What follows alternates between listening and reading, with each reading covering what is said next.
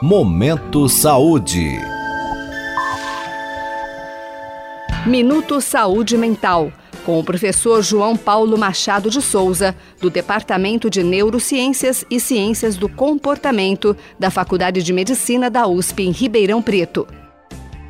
Olá, pessoal, bem-vindos a mais um Minuto Saúde Mental, em que nós vamos responder a seguinte pergunta: Cogumelo alucinógeno vicia?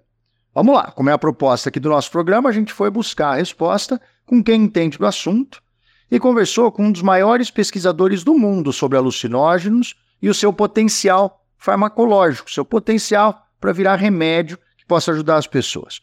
O professor Rafael Guimarães dos Santos, que é da Faculdade de Medicina da USP de Ribeirão Preto. Segundo o professor Rafael, não existem evidências de que os cogumelos alucinógenos causam dependência. Mais que isso, os resultados disponíveis até aqui mostram que a psilocibina, que é a principal substância alucinógena dos cogumelos, existem outras, tá? Pode inclusive ajudar a tratar a dependência de outras drogas. Alguns grupos de pesquisa fizeram avaliações de risco sobre a psilocibina que usam critérios claros da Agência de Vigilância Sanitária dos Estados Unidos, o FDA, ou Food and Drug Administration, para avaliar o potencial de causar dependência de novas drogas que podem ser aprovadas para uso naquele país, e esses pesquisadores concluíram que a psilocibina não preenche os critérios para causar dependência. Mas, e daí o professor Rafael é enfático nesse ponto, existem dados que mostram que o consumo de psicodélicos tem aumentado no mundo, principalmente nos Estados Unidos, e que isso poderia ter relação com o desenvolvimento de dependência em alguns usuários, sim. Um ponto importante, destacado pelo pesquisador, é que não é comum que uma mesma pessoa faça uso muito frequente de alucinógenos como os cogumelos. Isso acontece porque essas drogas têm um, um, efeito de longa duração, de várias horas, muitas vezes, né? E porque os usuários tendem a desenvolver uma, uma tolerância rápida. Isso significa que eles teriam de usar doses cada vez maiores, se eles usarem com frequência a droga, para conseguir os mesmos efeitos que eles tinham no início, tá?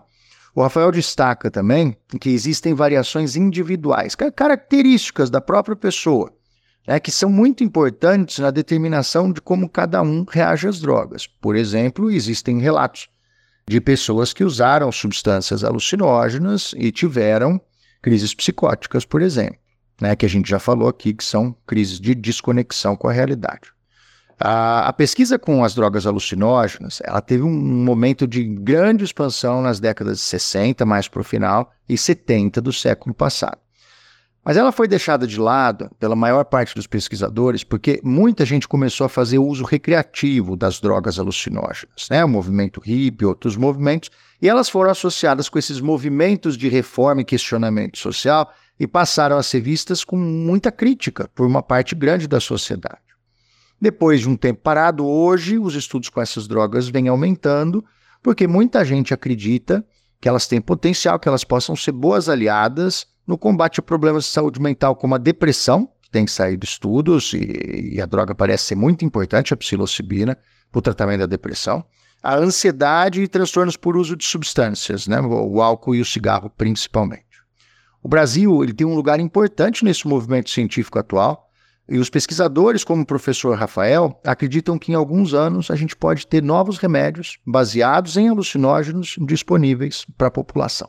Tá bem? Boa saúde mental para todos, um excelente dia. Até a nossa próxima edição. Você pode participar deste boletim enviando suas dúvidas ou sugestões para o e-mail ouvinte@usp.br. Minuto Saúde Mental. Apresentação: Professor João Paulo Machado de Souza. Produção: Professores João Paulo e Jaime Alac.